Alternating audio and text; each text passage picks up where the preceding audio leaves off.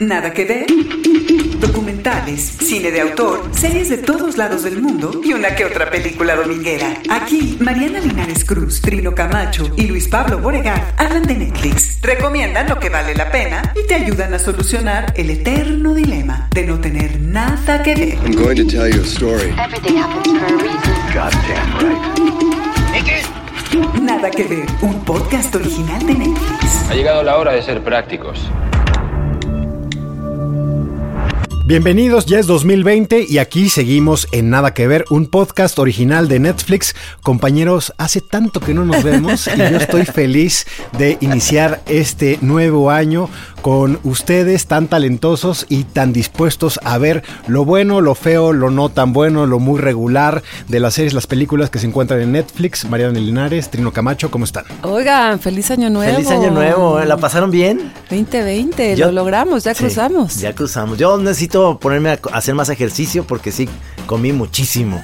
¿Cuál- ¿Cuáles serían propósitos, digamos, ahora sí que de series para los seriéfilos o la gente que ve películas o documentales en Netflix? Por mi casa, por mi hijo y por mi familia están buscando que ya se estrene Stranger Things la, la siguiente temporada. Es esa onda que me dicen, como tú estás ahí hablando de Netflix, ¿cuándo se estrena? Ya sabes. ¿Cuándo la podemos ver? Entonces digo, espérate, todavía no sé nada. Esa es la expectativa que hay. Bien, yo de propósito tengo ver la temporada 4 de La Casa de Papel en una sola sentada. Ocho episodios, nueve episodios creo que van a ser. Ese es propósito. Mi propósito es entenderle a Dark.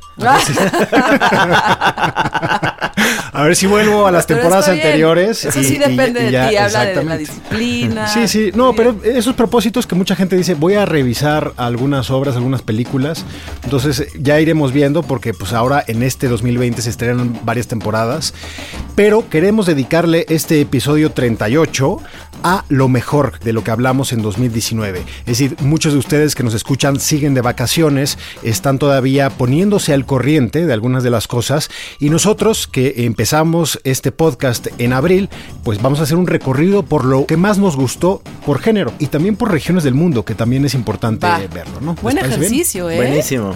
Un ejercicio de memoria que ya cuando uno entra en esta edad hay que mantenerla, mantenerla fresca y ágil. Y de síntesis y de selección. A ver, a ver qué tal nos sale. Pero sabes que sí me acuerdo muy bien, Mariana, que en este, en este podcast, yo creo nos lo recordaste varias veces durante 2019, Homecoming, de Homecoming. Beyoncé. No, no, no. Sí, de mis favoritos del No, 2019. no, me queda clarísimo.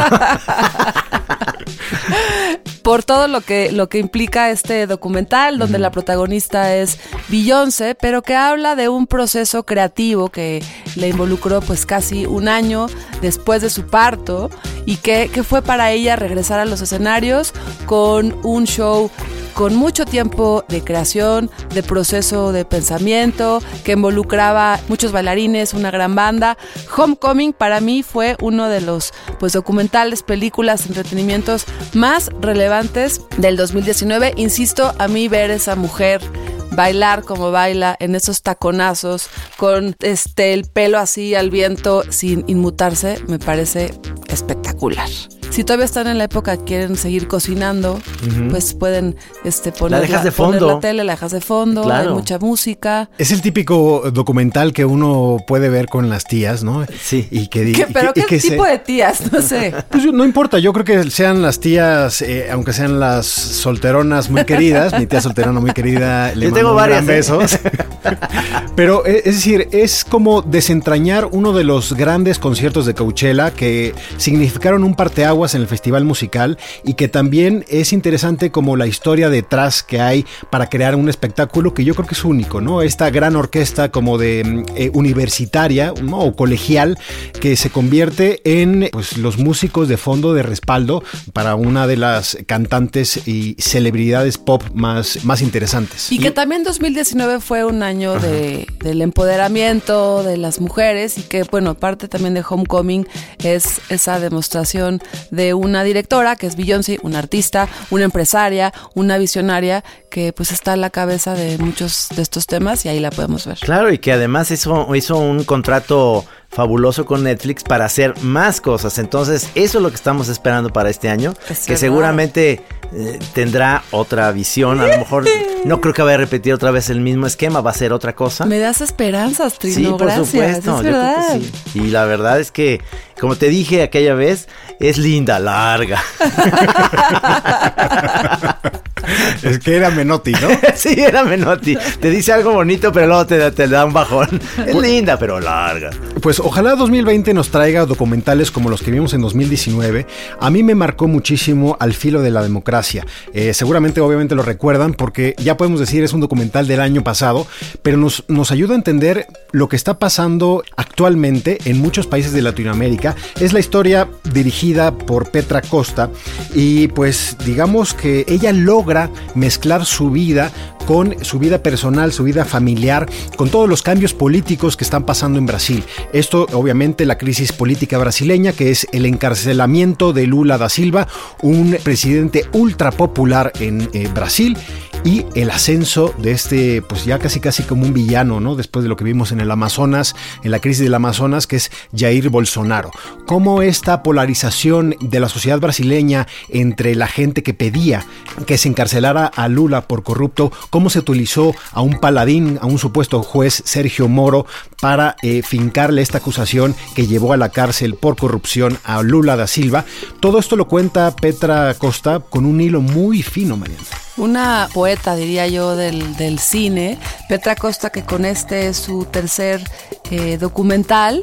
Ella es una documentalista brasileña que además, si recuerdan, en el episodio número 11, que es cuando hablamos de este documental, pudimos platicar con ella un momentito justo antes del estreno de Al filo de la democracia en Brasil. En ese momento, cuando hicimos el podcast, Lula seguía en la cárcel. Era otro contexto que también yo creo que vale mucho la pena verlo hoy en día, ya que Lula sale de la cárcel y que también nos da la posibilidad de conocer todo el contexto detrás de este juicio y hoy también lo que implica la historia detrás de este político, de esta política también, Dilma Rousseff, que también ya fue exonerada de los cargos que se le hicieron.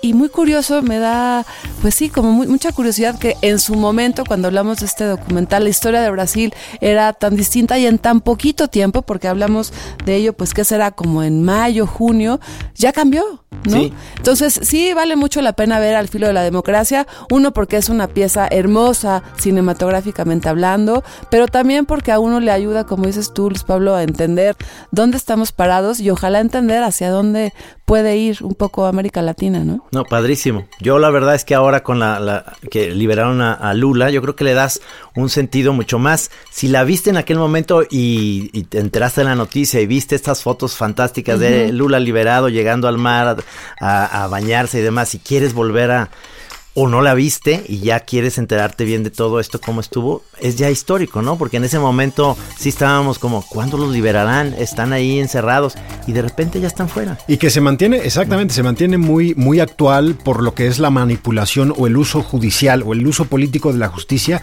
que obviamente después vimos con la liberación de Lula. Y ahí está Lula y Dilma Rousseff, que son personajes de Al filo de la democracia, ahí están dando la batalla en contra del gobierno de Bolsonaro. Pero es interesante también, ah, ya lo decías Mariana, de cómo vimos algunos documentales que nos ayudan a entender las realidades de algunos países. Y para mí, uno de mis favoritos en 2019 también fue American Factory, que seguramente ustedes recordarán, de esto hablamos en el episodio 22.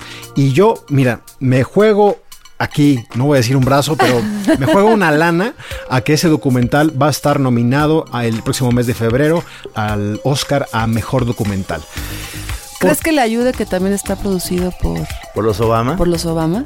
Eh, pues yo creo que eso tiene que ver finalmente los Obama, que son eh, pues una pareja queridísima en la, en la política estadounidense, también es muy querida en, eh, en Los Ángeles, probablemente muy bien vista por los miembros de la academia, pero no solo eso, recordemos que este año 2020 es un año electoral, vienen son las elecciones en, en noviembre, eh, las elecciones en Estados Unidos, donde por si alguien Ay, se le había ay, pasado ay, desapercibido, ay, ay, ay. porque en este ritmo eh, terrible de noticioso, ¿no? Estos ciclos infinitos de noticias, ahí tenemos a Donald Trump, casi todos los días nos levantamos con algún grito del presidente de Estados Unidos.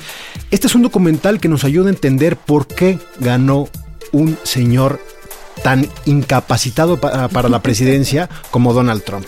Es realmente, eh, pues una historia, simplemente ustedes pueden recurrir al episodio 22 para que puedan escuchar la conversación completa, pero es la historia de un multimillonario chino que decide eh, aprovechar una especie de bache económico en Dayton, Ohio, una ciudad que había visto pues eh, época bollante con eh, el despliegue de la industria automovilística de Estados Unidos y que cae en una crisis económica y este señor que hace parabrisas para los coches instala y hace un experimento sociológico fascinante que está capturado en la cámara, que es cómo conviven los chinos con los empleados estadounidenses. ¿no? Y o que el intento de convivir. Y que trabajan los chinos siete días a a la semana, eh, las casi este, 12 horas, 15 horas, sin quejarse.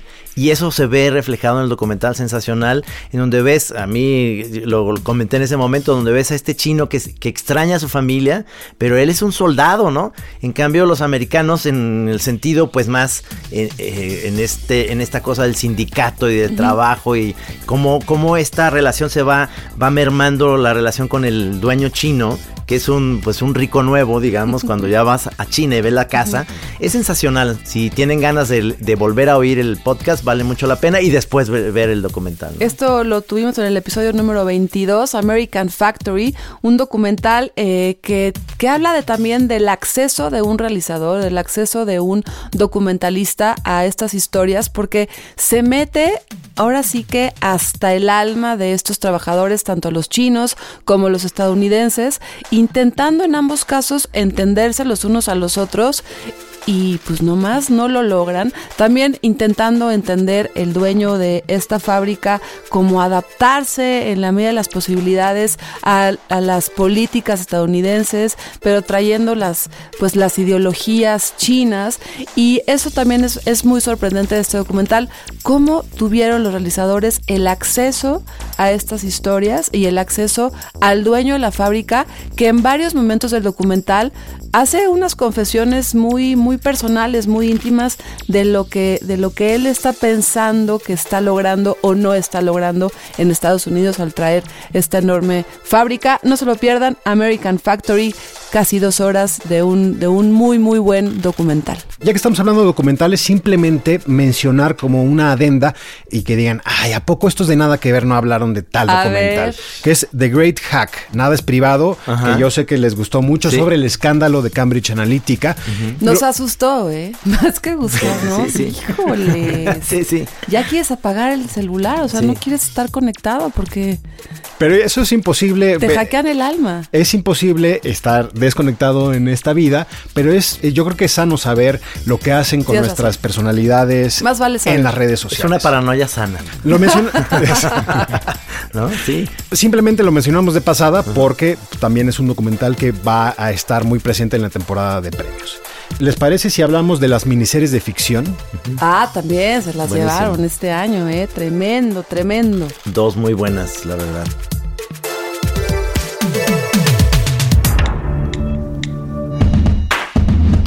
Nada que ver. Documentales del año. Homecoming de Beyoncé. Tell the truth to yourself first and to the children.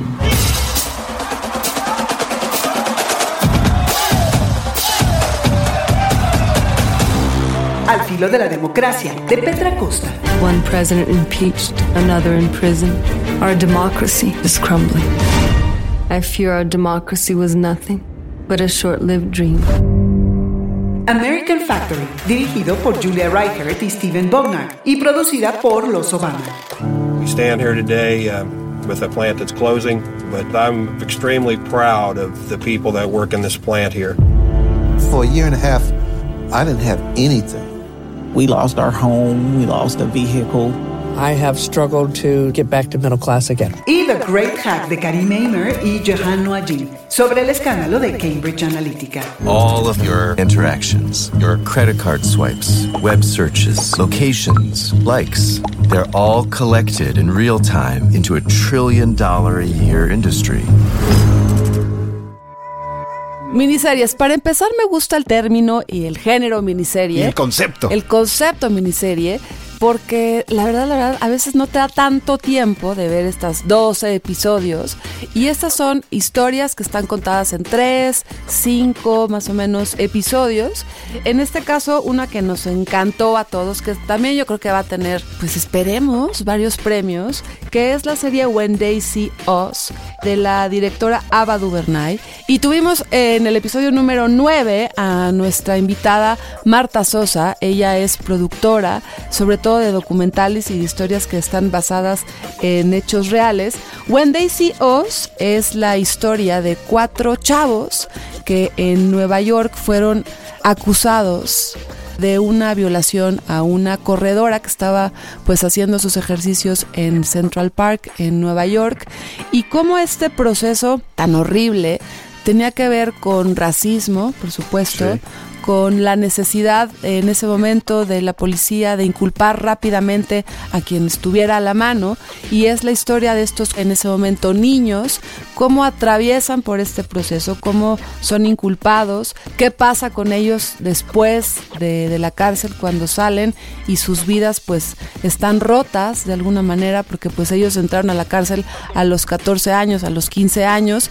Y después como también es posible que la justicia llegue, aunque sean tantos, tantos años después. Una miniserie que yo recuerdo en su momento cuando platicamos aquí en ese episodio 9, nos movió profundamente porque es cómo se cuarta las infancias, cómo se cuarta la vida, cómo termina la injusticia pues de hacer de unas vidas unas cosas muy tremendas, aunque después, en el último episodio de esta serie, hay esperanza, Sí, ¿no? por Trino? supuesto. Hay, hay algo que señalamos en esa serie que es muy parecido al sistema judicial ahora en México, que nos pasó en los últimos años, y que es esta manera de, de- llevar al, a la persona que acusas a la locura en un momento este, de preguntas y respuestas donde los chavitos, que además son niños, muchos de ellos son preadolescentes o adolescentes en los cuales eh, por el miedo y demás tienen que sacar de alguna manera este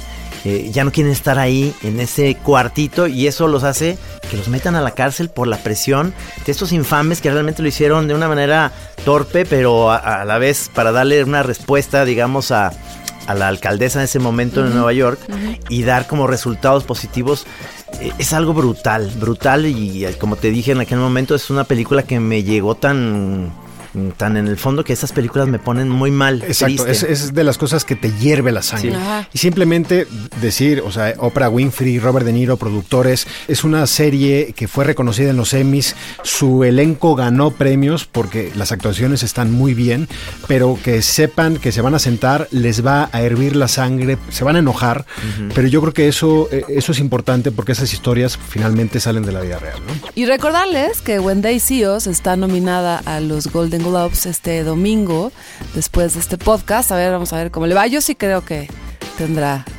Pero sabes que es curioso, Mariana, que tiene que competir con otra serie que fue de, está en nuestras favoritas y que no podemos dejar de hablar de ellas, que es Unbelievable. También aspira a cuatro globos de oro, una de ellas, por supuesto, la mejor serie de televisión. Es una serie de detectives, eh, pero también es una serie sobre las víctimas de la violencia sexual en Estados Unidos.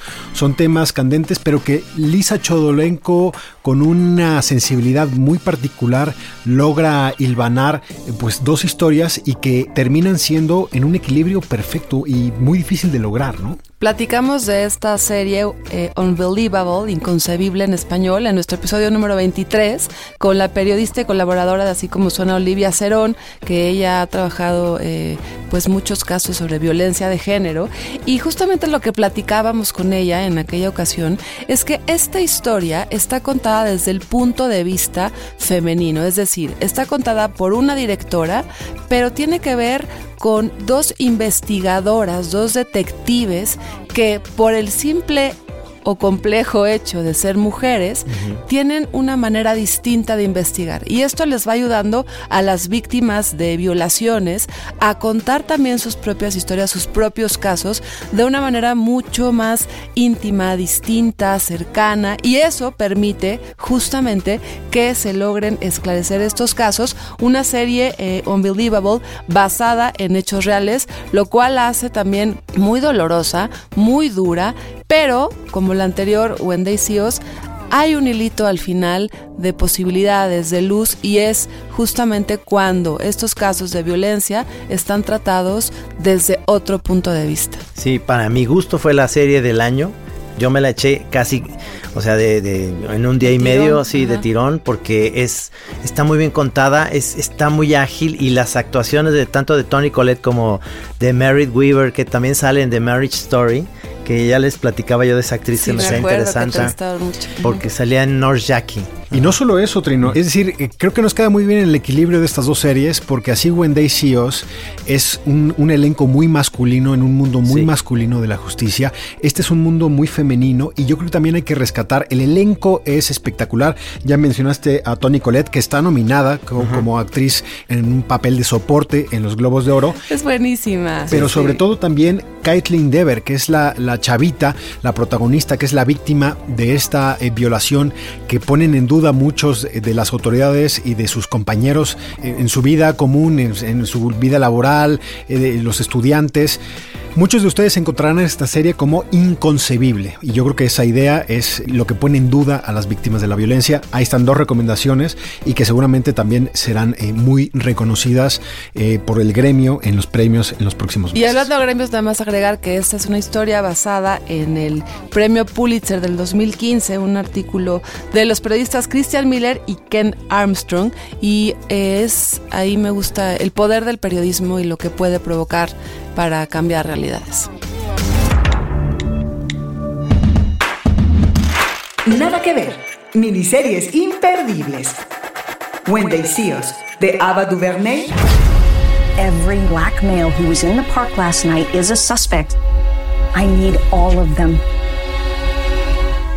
What's going on with my son? Your son was involved in rape in Central Park. What? No, no, no, no, wait a minute. no, wait a second. Wait a second. Y Unbelievable, creada por Susana Grant, Michael Chabon y Ayelet Waldman. He tied my hands. He said if I screamed, he'd kill me. No signs of forced entry. Doors and windows were locked. No DNA. Not a single neighbor saw or heard a thing. I don't have a victim here. It's bogus. She made it up. Y ahora que nos gusta esto de que las realidades que, que cambian, también hay realidades que no cambian. ¿no? Sí, claro. que, Salvo que es, las actrices. bueno, eh, las actrices que sí cambian, que es una serie que a ti te gustó mucho. Trino. Mucho, me encantó The Crown, que es la historia de la reina Isabel, de cómo llega al trono como su padre Jorge VI, el rey, el rey que le hereda el trono a, a la reina Isabel y vas, vas viendo esta historia que está muy bien contada. Es también una de las series que, como les platicaba, hasta el documental me aventé de, sí. de lo que me gusta esto por culpa de la revista Hola, que siempre estaba en la casa por culpa de mi mamá, y de saber cómo, cómo le va a la realeza, sobre todo esta idea de la realeza que a mí me, me, me, tiene consternado por la tira que yo hago del rey chiquito, que siempre digo, ¿de qué viven los reyes? ¿Cómo es una, un rey en, en el siglo XXI? ¿no? El siglo XX pues es la historia, pero ahora en el siglo XXI que sigue habiendo reyes, y es, es eh, una de las series inglesas eh, con más éxito que han tenido en Netflix y sé perfectamente que es una serie que si ustedes ahorita, empezando este año, no la han visto, se la pueden echar a gustísimo. Si están en. Yo creo que en Netflix lo pueden ver, por ejemplo, si están en el campo, en, en, Tapalpa, en el bosque.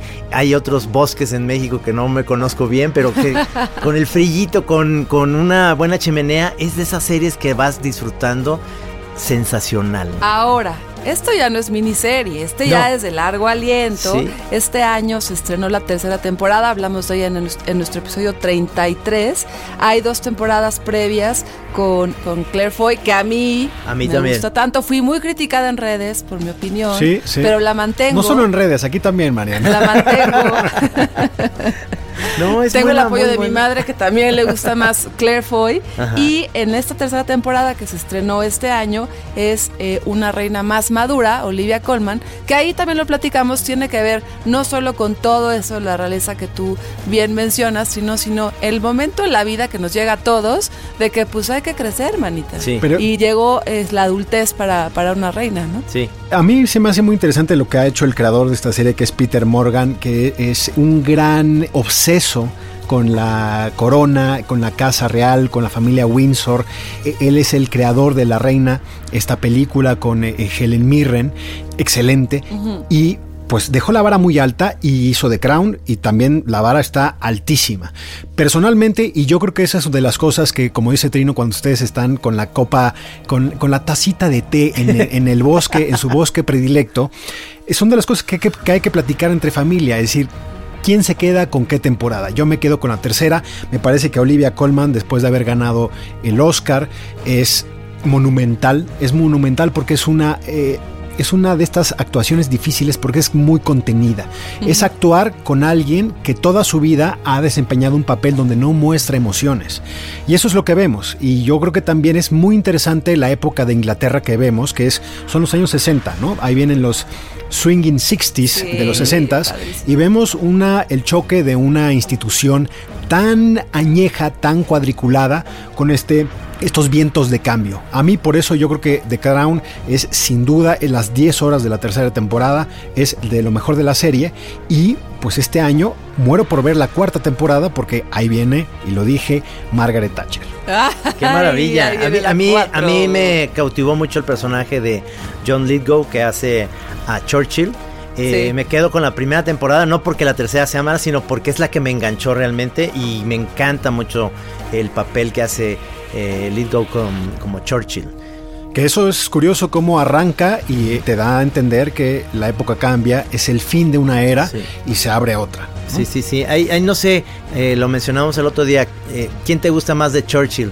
¿John Lithgow o, ¿O Gary eh, Oldman? Gary, Gary Oldman? Híjole, es que em, John Lithgow es un super actorazo. Sí. ¿eh? Eh, me encanta la versatilidad que tiene, a pesar de sus de ser un alto espigado, pues eh, encarna a este primer ministro histórico, una de las grandes leyendas políticas de todo el mundo, que es más regordete más chaparrón, ¿no? Pero no sé, yo creo que Gary Oldman fue un knockout, pero Lithgow justo lo que tiene y es el espacio y la profundidad que dan las series, de- series. De, de televisión, Sí. pues puede des- desenvolverse, ¿no? Aunque bueno, la gente eh, que le haya gustado Lithgow lo va a extrañar en la tercera temporada.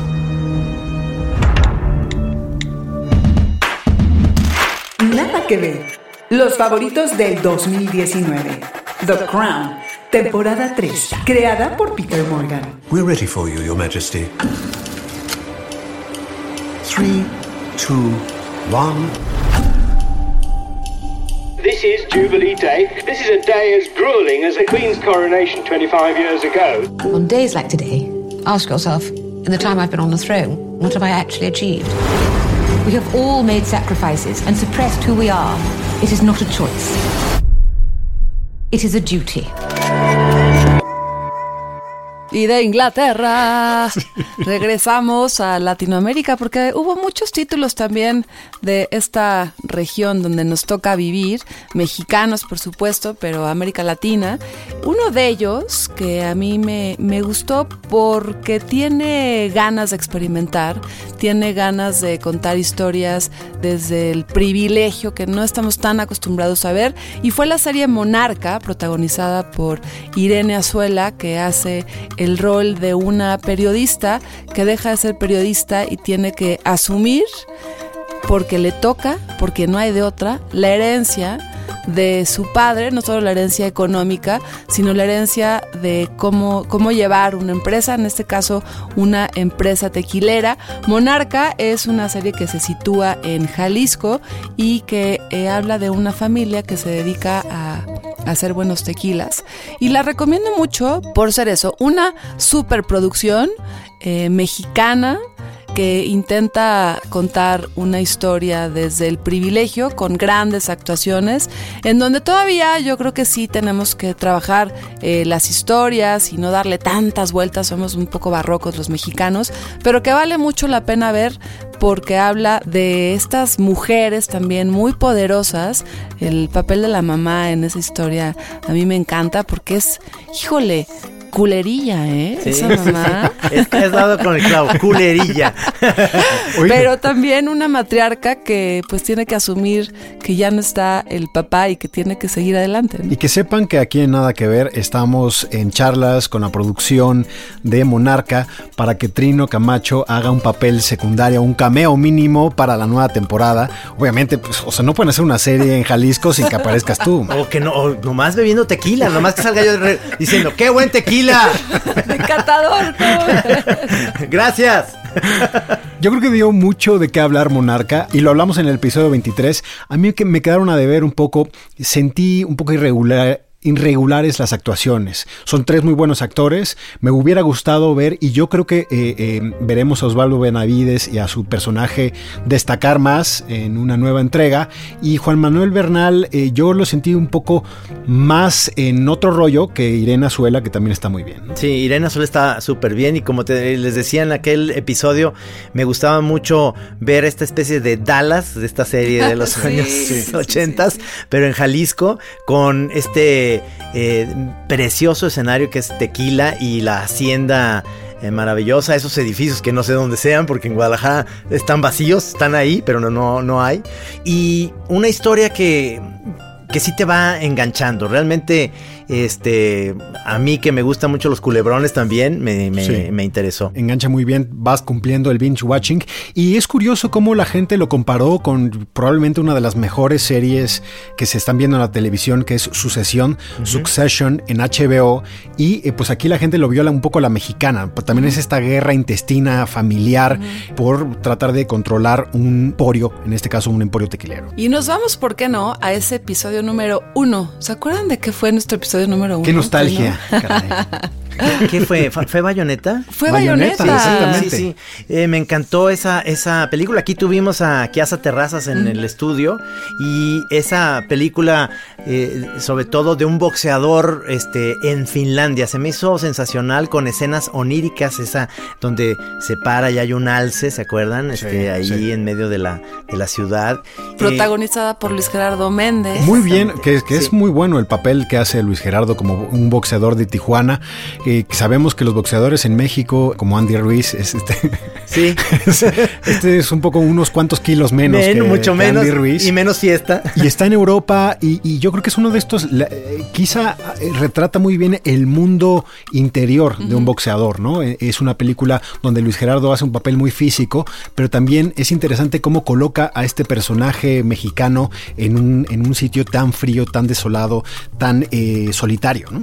Y me gusta que es una película que, eh, aunque no habla de la migración, sí, eh, sí de lo que implica ser un migrante, sí de lo que implica dejar tu, tu espacio, tu tierra, tu lugar para irte a, a otro desconocido. E insisto, aunque no sea el tema de la película, siempre está como uno de los personajes secundarios eh, el tema de la migración, que también fue un tema que pues en el año 2019 pues se habló, ¿no? Todo el tiempo y en diferentes series y contenidos encontramos cómo, cómo se, ha- se hace recurrente el tema migratorio. Bayoneta de Kisa Terrazas. En nuestro episodio 1 además pudimos platicar con Luis Gerardo Méndez lo que implicó él prepararse físicamente para ser un boxeador porque sale, sale fuerte, Sale ¿eh? fuerte, sale, sale fuerte. corrioso en Sí. la película, lo que implicó también eh, filmar a esas bajas temperaturas, porque pues tener la cámara a esas temperaturas no está fácil, a todo el crew, mantenerlos cinco o seis semanas de rodaje, así que si tienen tiempo, échense a nuestro episodio 1, en donde platicamos con Luis Gerardo Méndez. Y también como adenda, como hicimos hace, a- hace rato, me gustaría también mencionar que en Netflix hay muy buenas cosas de cine mexicano Ajá. reciente para repasos. Es decir, les hemos dedicado a profundidad en otros episodios, pero recordar que está ahí un documental como Hasta los Dientes, que dio muchísimo de qué hablar eh, aquí en México. También está La Libertad del Diablo, que es un documental sobre la violencia que eh, también te deja pensando. Entonces, que sepan que de cine mexicano hay varias cosas en Netflix. También tuvimos aquí en 1994 un documental que dirigió el periodista Diego Enrique Osorno, que bueno, no les tenemos que decir más que el título, es justamente lo que pasó en México en ese año, que yo sigo eh, eh, pensando a partir del documental cómo sobrevivió a este país, ¿eh? Sí. Después de, de- de lo que pudimos ver ahí en la película, en donde pues hubo asesinatos, hubo levantamientos, hubo crisis económica, hubo una crisis política brutal, aún funciona México, así que vale también mucho la pena que se echen una ojeada a 1994, nada más para situarse en lo que somos y en lo que este, hemos Y, y también para reconocer ¿no? un gran trabajo periodístico porque logra eh, poner y sentar, pues quien ha sido señalado como el gran autor de muchos de los males modern, del México moderno, que el es villano favorito. el villano Sí, era el favorito, favorito. eh, también conocido como el innombrable, Carlos Salinas de Gortari, quien gobernó este país de 1988 hasta 1994, pues Diego Enrique Osorno lo sienta frente a la cámara para que nos cuente un cuento. Sí, obviamente, y lo ves ahí tan contento y tan a gusto en su casa que, que dices, híjole mano, es como estar viendo Harry Potter y viendo a, entrevistar a Voldemort.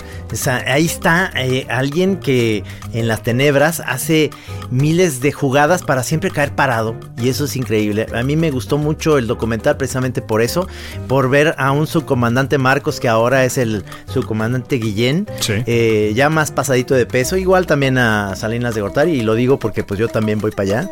en, en ese sentido de, de, eh, los personajes que ya tienes años de no de no verlos, que ya se te habían olvidado, si eres de la generación que nada más te contaron de la muerte de Colosio y no te y no supiste eh, cómo fueron esos años tan convulsionados, es un, un buen documental para saber la historia de México reciente. Y luego te echas la serie Colosio. Sí. Para que ahí vayas comparando ficción, realidad. ¿no? ¿Quién, quién, ¿Quién no sale en la serie? ¿Quién no sale en el documental? Porque hay varios que ya no salen en la serie. Nosotros tenemos mucha deformación siendo un podcast aquí en México, de hecho por mexicanos. Hablamos de muchos temas o títulos mexicanos, pero también eh, yo creo que repasamos y conviene ver lo que está haciendo en otras partes de América Latina. Y, y yo no quiero que este bloque termine sin recomendar Frontera Verde, que a mí me parece uno de los títulos que están en Netflix más subvalorados. Yo creo que pasó un poco desapercibido, es mi, es mi impresión. Creo que la vio poca gente y es una de las cosas que convendría recuperar y echarle un ojo. Es un thriller en el Amazonas, en una zona que yo creo que ha sido muy poco revisada en las series y en las películas, que es esta zona de la, de la frontera entre Colombia y Brasil.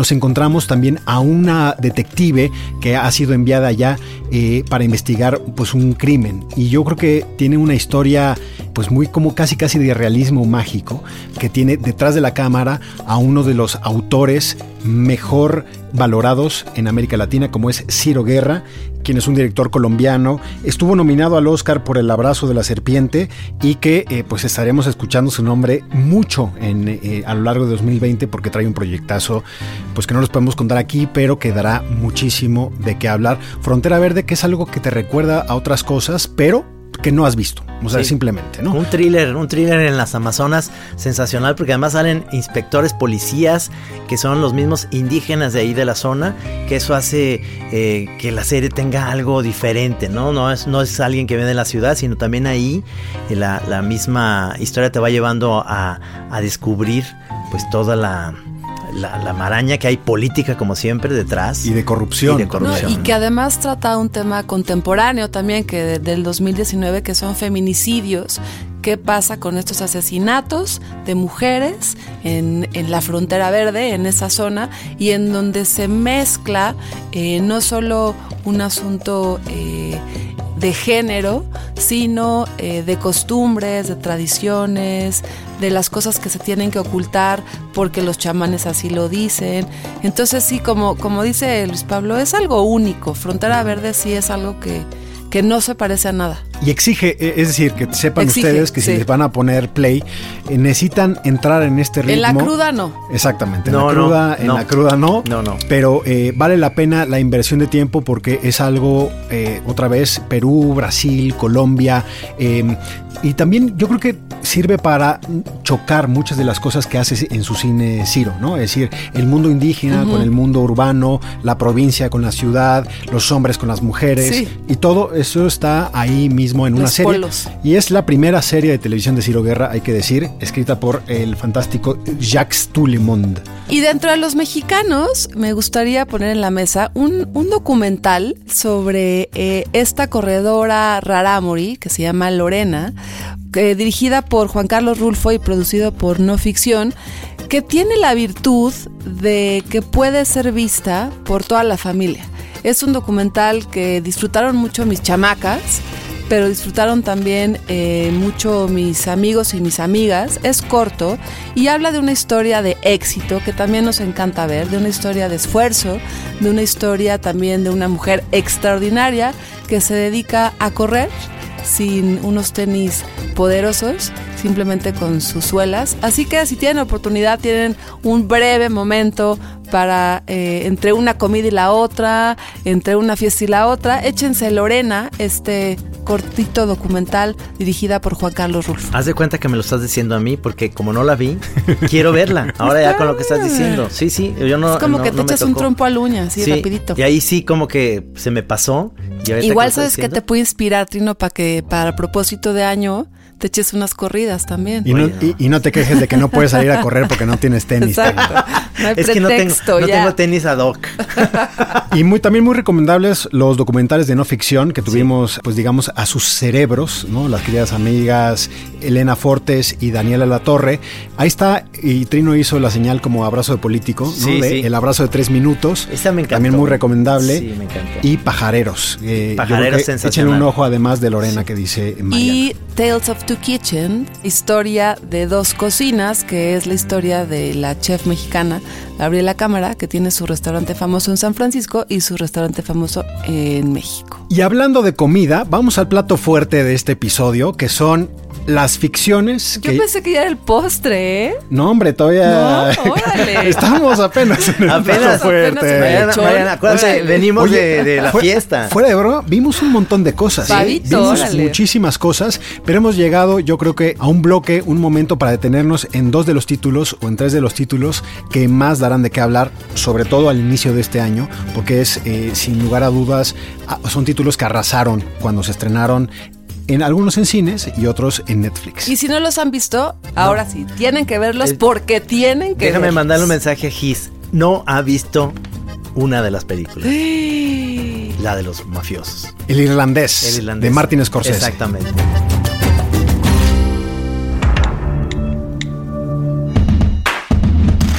Nada que ver. Títulos latinoamericanos para entrar en la conversación. Monarca, primera temporada creada por Diego Gutiérrez. ¿Papá? Quiero que te regreses a México. Papá me mandó a llamar. Dice que quiere limpiar Monarca, ¿eso es cierto? Está hundiendo, monarca, eso es lo que está haciendo. Bayonetta, película de Kitsa Terrazas. Mejor de toda la delegación en el 2004. El Bayoneta Galíndez, medallita y todo el pedo. ¡Será líder! ¡Tijuana! 1994. Miniserie documental de Diego Enrique Osorno. Yo veo un México con hambre y con sed de justicia. Ese fue Luis Donaldo Colosio. Le dieron a Colosio. Ah, caray. Ese fue el 94. Frontera Verde, serie colombiana dirigida por Ciro Guerra, Jacques Toulmont y Laura Mora. Las víctimas son misioneras de la iglesia del Edén. Es una secta de solo mujeres. ¿Cómo le sacaron el corazón sin dejar ningún rastro de sangre? Eso no lo hizo ningún indígena. Solamente un hombre blanco es así de sádico. Y Lorena, la de pies ligeros. Corto documental de Juan Carlos Rulfo, producido por No Ficción. El padre Santiago Ramírez ha ganado el ultramaratón de Huachochi tres veces. El sábado pasado, la triunfadora fue su hija Lorena, de 22 años. Oye, yo me voy a mandar a hacer una playera que diga, yo terminé de ver el, irla- el irlandés, porque son muy buenas las cifras que sacaron, eh, se convirtió en un, en un acontecimiento y luego eh, Del- de, la- de los millones de espectadores. de que los millones de espectadores, pero un porcentaje muy bajo, solamente un porcentaje muy bajo terminó de verlo. Pero eso es porque ya la gente tiene déficit de atención, no es por la película. Es una película de tres horas y media. Nosotros aquí tuvimos a Fernanda Solórzano, que es una queridísima amiga crítica de cine importantísima. Y es curioso que ese episodio lo comenzamos hablando de la duración. Porque era un tema, era un tema que la gente decía, no le quiero poner play porque no tengo tres horas y media para verlo. Pero es una película que... Ni a mi novio le que- dedico tres horas, o sea, como una película, Pero- decían. Pero, decían. fíjate, fíjate, y lo dijo ahí Fernanda, Casino, que es una gran película, Sí. dura tres horas. O sea, esta nomás se pasa un poquito más. Y también Goodfellas es una película de dos horas cuarenta y tantos. Es decir, a Scorsese le gustan. Acuérdense que también vimos lo- el documental de Dylan. O el de George. Harrison, que es de cuatro horas. Ya hay que Sí. verla, es la Sí. Cinematográfica. Es, este sí es cómo se hace cine. Te puede gustar o no gustar, yo creo que la historia. Puedes estar de acuerdo o no de acuerdo con la trama y que por qué otra vez de, eh, de la, del crimen organizado.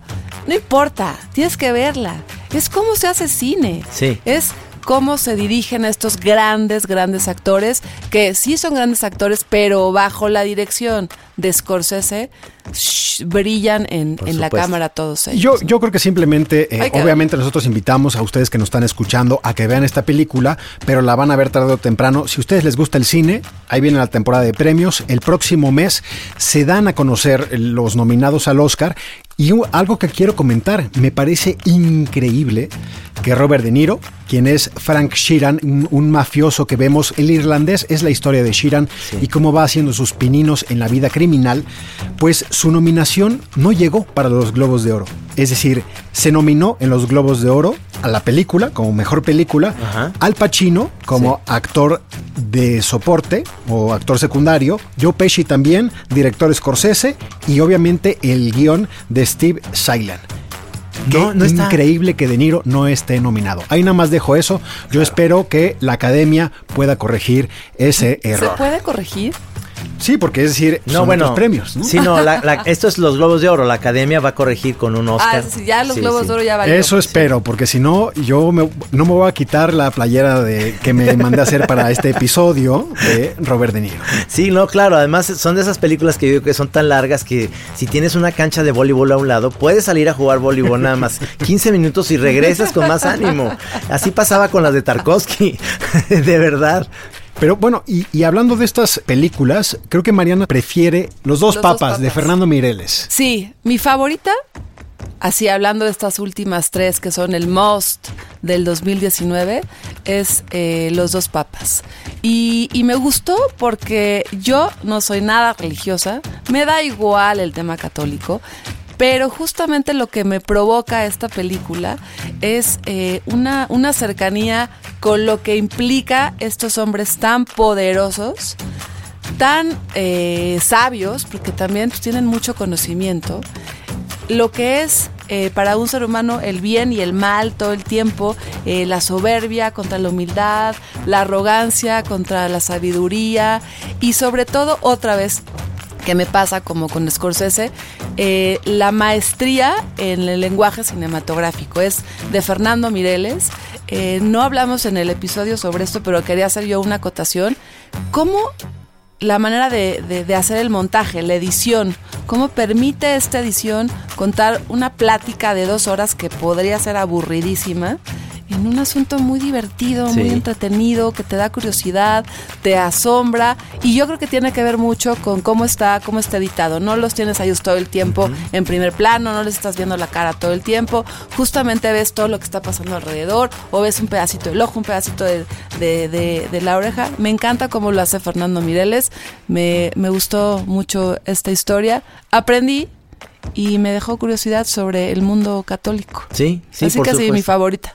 Sí, y, y bueno, y En el episodio 36 estuvo aquí Bernardo Barranco y tuvo que ver mucho con la película. No lo pudimos eh, decir en su momento, pero ahora ya, ya es 2020. Él fue asesor en la película. Eso es interesantísimo, ¿no? Porque nos platicaba también, eh, está totalmente empapado del tema y él salió fascinado por las actuaciones que se le hicieron sensacionales y nos lo platicó ese día con mucha... Disfruté mucho ese episodio, fíjate. Sí. Yo creo que eh, se mezcló muy bien nuestro gusto por el cine con el conocimiento del tema. Entonces yo creo que nos, nos abrió algunas, eh, algunas cosas que no sabíamos y que como uno espectador, haz cuenta que nos llevó al backstage a ver cómo se había creado eh, eh, Los Dos Papas, que yo creo que es una película de Fernando Mireles, es el director de Ciudad de Dios, que también eh, tiene unas actuaciones espectaculares. Y ahí está, Jonathan Price, eh, Anthony Hopkins, también nominados y que los vamos a ver en, en toda la temporada de premios, por recogiendo seguramente algunas estatuillas. Sí, sí, increíble. Y cerramos con una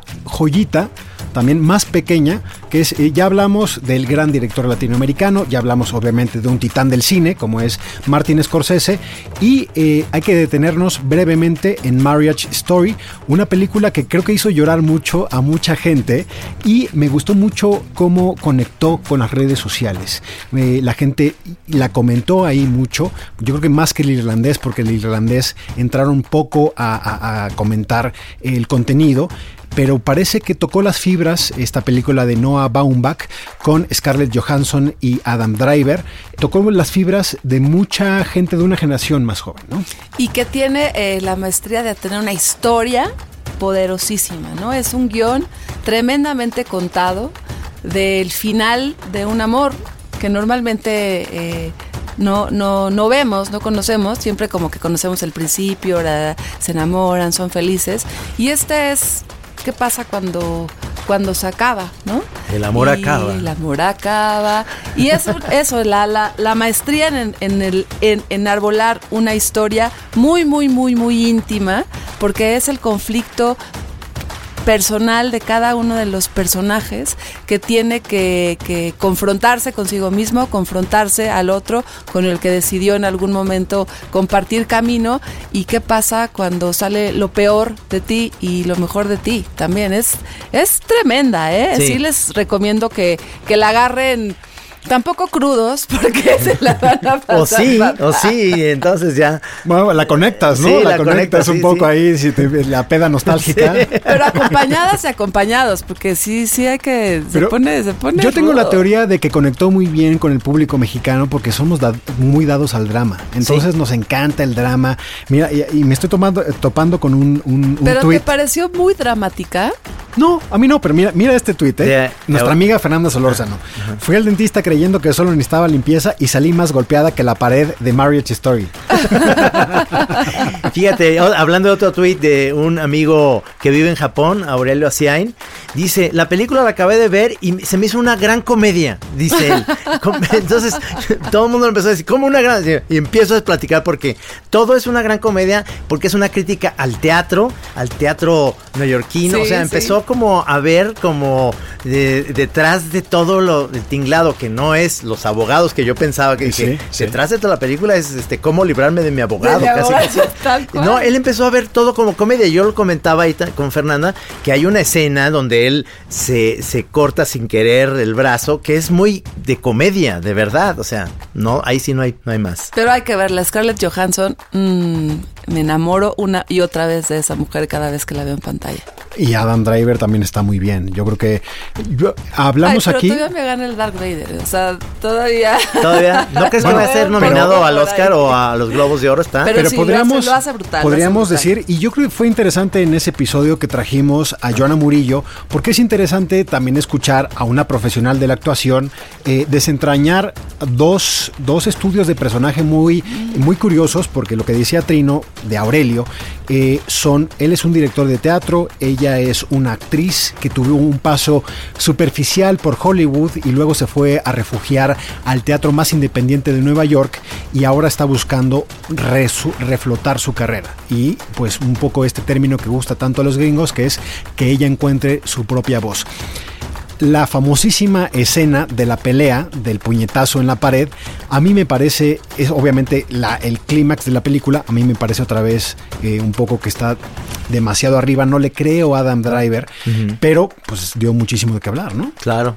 Pues a mí se me hace una actuación eh, buena de él, este, y, y en general y si no está nominado al Oscar. Está nominado a seis Globos de Oro. Está obviamente Scarlett Johansson eh, eh, por su eh, actri- mejor actriz. Está Adam Driver a mejor actor. Está Laura Dern, que Sí. es eh, la abogada de ella. Y es eh, muy, muy bueno. Está Noah Baumbach por su guion. Está Randy Newman, que hablamos también de, De la acuerdo, música. de la música. Y también, obviamente, a mejor película junto con eh, El Irlandés. Guión, yo voy por guion. ¿Tú, Tú vas por nada guion. más? Yo voy por música, Es que está muy guion difícil y Adam Driver. las competencias, este, las competencias. En, además, entre, entre ellos. Yo creo sí que creo que el guion va a ganar. Es comedia, ¿eh? Tal vez ella sí, Scarlett también. Y, y, y no es que él no me guste, pero sí creo que la tiene Mejor más guion y ¿eh? compite en guion con los dos papas. Con los dos papas, y compite seguro. con el irlandés. Esto No, es una no competencia creo que el guion de estas del tres irlandés. películas entre ellas mismas en la temporada de premios. O sea, el guion del irlandés, no tanto. No me gusta tanto. Bueno. Bueno, pues aquí acabamos esto. Atentos y atentas porque el domingo son los eh, la entrega de los Golden Globes, así Sí. que ya estaremos platicando en el siguiente episodio Otra cosa. sobre los ganadores. ¿Sí sabes quién va a ser el host de los Golden ¿Quién? Globes? Ricky Gervais. Tan criticado en los, eh, en los pasados que a mí me fascina porque se la pasa echando carrilla a todos los Sí. eh, actores Sí. de Hollywood, pero sin, o sea, descarnado. Y él, este, que me encantó la serie de Netflix de Claro, Afterlife. Te encanta. Yo me acuerdo del episodio 3 que hablamos de la serie Afterlife, Sí. ¿no? Ahí fue de tus favoritos. Fue mis también. favoritos y además ya hizo la segunda temporada, ya está terminada y la van a estrenar próximamente ahora en marzo, abril. Fue un exitazo Sí, esa, ¿eh? sí, sí. Y O sea también otra vez sí conectó muchísimo mucha las redes tarea ya para este 2020, Sí, está muchas series buenísimo. nuevas.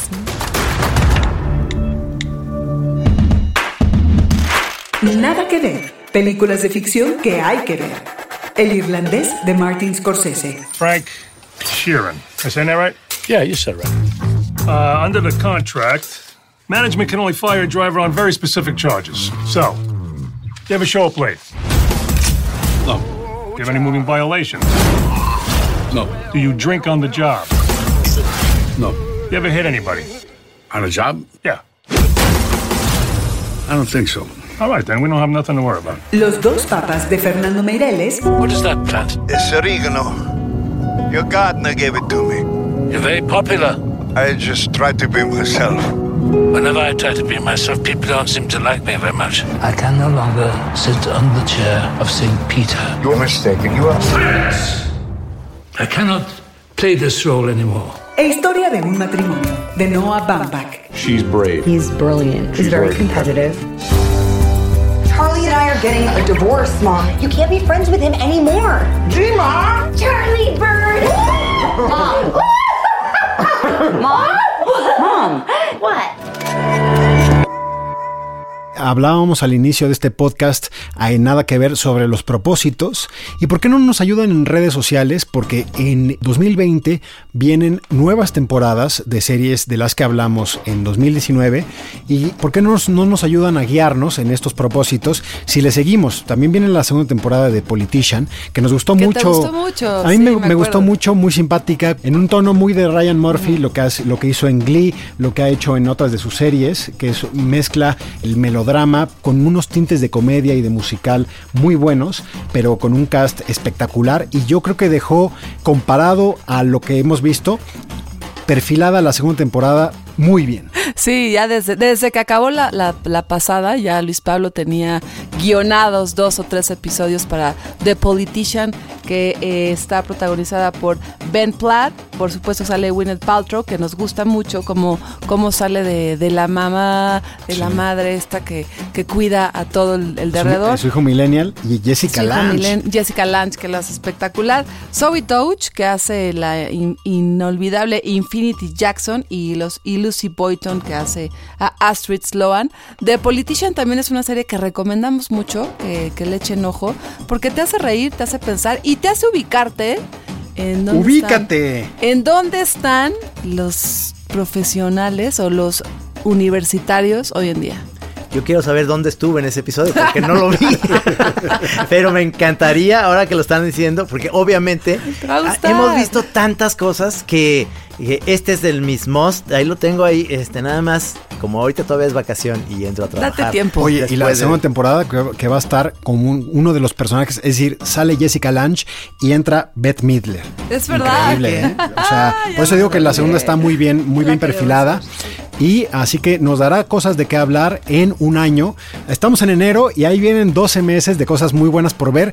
Y la temporada de premios, yo quiero ver quién le va a arrebatar los premios a quién y sobre todo si va a haber eh, oportunidad de venganza en los premios Oscar. Es decir, si, eh, si Anthony Hopkins le gana a Joe Pesci en los Globos de Oro, a ver si Joe Pesci se puede reponer en los premios Oscar. Sí, todo cambia, ¿verdad?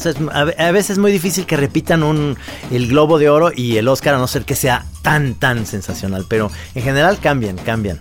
Pues aquí estaremos, comienza el año en Nada que Ver, tendremos hacia adelante cosas muy buenas por ver, pero en este episodio le dejamos lo mejor de 2019. Recuerda que nos puedes escuchar cada semana en los podcasts de Apple, en Spotify y por supuesto en nuestra página de Así como suena. Así como suena.mx. Trino, ¿dónde te leemos? En Trino Monero, en todas prácticamente Twitter, en Facebook, en Instagram y en Pinterest. Y ahora en el Esto. Ahora en el Esto, ahora también estoy en el, en, el periódico El Sol de México y el Esto. Yo estoy en M. Linares Cruz y tú LP. Y yo en arroba Luis Pablo B en Twitter. Nos leemos y nos escuchamos la próxima semana.